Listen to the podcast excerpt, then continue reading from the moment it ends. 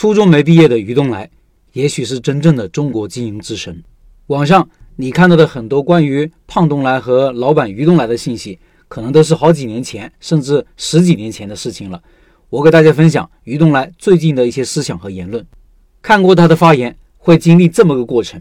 开始是很惊讶，居然还有这种做法；然后是怀疑这样做可行吗？然后是佩服胖东来一直就这么干的，干成了；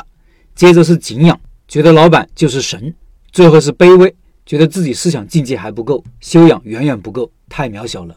前面几天的文章让大家见识了一个很不一样的胖东来，他的运营和服务细致入微，他们生意爆好，他们的员工幸福感很强，他们安守在一个小小的城市不扩张，没有踏出过河南，却在全国封神，无数企业家前去朝拜学习。所以估计你也一定想知道，老板于东来到底是一个什么样的神人？他是怎么管理企业的？是怎么思考问题的呢？我最近读了他很多最新的演讲和发言，摘录了一些给大家参考。第一，自由爱这三个字是胖东来的企业信仰，无论在卖场还是包装上，到处可见。到底是什么意思呢？于东来是这么说的：自由爱就是把胖东来追求的文化和我们中国所倡导的文化融合在一起，进行了浓缩。其实也是把人性当中美好的理念沉淀下来。让人民活得更有尊严，让社会体现更多的公平、正义、和谐、美好、自由和博爱。总体就是公平、自由和博爱的一个主体理念。最终还是希望通过这样的理念，让更多人懂得成就自己，有一个健全的人格。健全的人格是懂得什么是善，什么是恶，什么是正确的，什么是错误的，有一个辨别是非的能力，知道我们的生活、生命应该怎么规划和展开。怎么让自己的生命活得更有意义、更加自由、热情、轻松和美好？它是一个系统，这个系统是从中国的传统文化，从道家一直到儒家到佛家，结合希腊的文化，从苏格拉底时代到后来的罗马文化，到近代的工业革命，一直伴随着近几千年以来世界文化的进步。去看世界现在整个生存的状态，美洲人生存的状态，欧洲人生存的状态，亚洲人生存的状态等等。看到以后，到底我们人类哪些方面是生活的相对比较幸福？让这些幸福的地区和国家作为我们的榜样，去鞭策我们，就像胖东来一样，把这些理念融进胖东来的文化当中，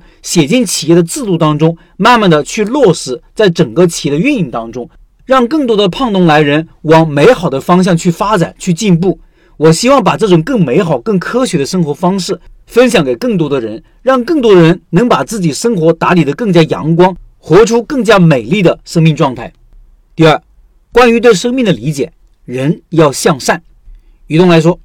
当你一旦向这个方向去走的时候，就有两条路：一是向自私，二是向善良、向爱的方向去走。当向善良和爱的方向去走的时候，你的生命会越来越美丽，去感受人活得越来越简单。谎话也不说了，束缚也不接受了，身上的传统的嫉妒心、虚伪、贪婪，你越来越觉得这些是一些比较落后的东西。向善的方向走，是成人之美的心，生命越来越美丽、豁达、从容、健康。如果自私的情况下，人会变得越来越贪婪、无知、辛苦，而且越来越嫉妒，总想着怎么把对方搞死，自己才快乐。如果是健康的理念，你会因对方的成功、成就、美丽而感到欣慰、开心，觉得哇，你原来这么美、这么棒，是一种欣赏和赞美的习惯。当我们明白了这个习惯的时候，真的是很幸福。这就是我们当下的生活状态，和那些可能相对更优秀的生活环境的生活状态是一百八十度完全不一样的生命状态。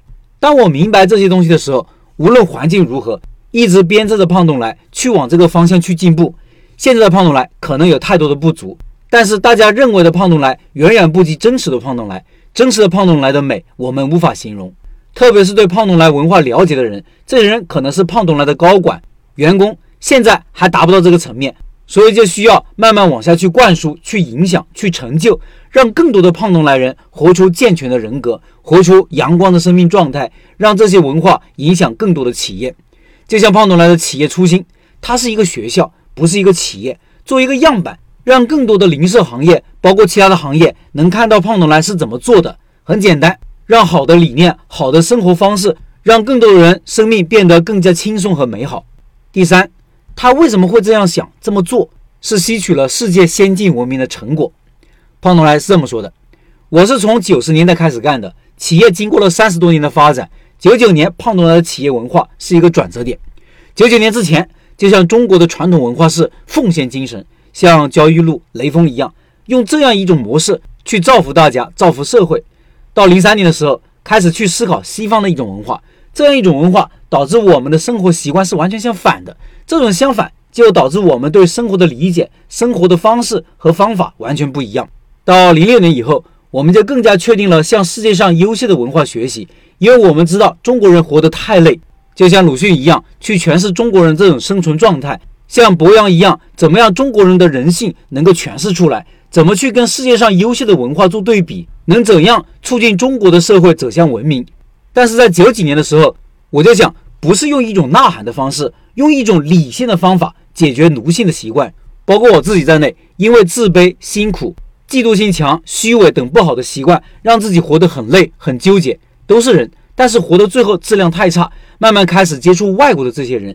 接触以后就觉得他们的生活习惯和中国人的传统生活习惯有质的不一样。因为我是传统的中国人的一个代表，因为心眼小，以前自杀过好几次。因为谈恋爱有时间就很痛苦，所以不想这样，就想活得轻松一点。慢慢对西方的生活习惯更加感兴趣，我就开始关注中国的历史、中国的文化、中国的哲学和世界的哲学。那时候我买的最多的书就是世界通史这一类的。后来慢慢懂得了人类的进化史，知道了基督教、伊斯兰教、佛教等等世界文化的概况和每个区域的文化呈现一种什么样的状态。到后来了解了雨果、卢梭一些法国的文化，因为法国人是比较浪漫的，所以我对法国还是比较感兴趣的。接触了卢梭的《忏悔录》，看到了平等、自由、民主、博爱这些理念对世界的影响。再到后来接触了黑格尔、苏格拉底、柏拉图、亚里士多德这些对人类有影响的哲学家，包括希腊的文化、罗马的文化，从哲学到政治，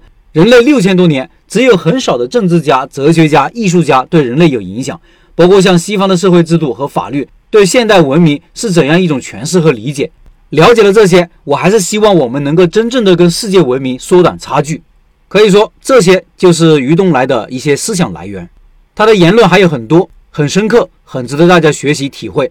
他的思想估计很多人看不懂、听不懂，不过没关系。他也说了，他的很多理念估计再过三十年或者五十年才会被人理解。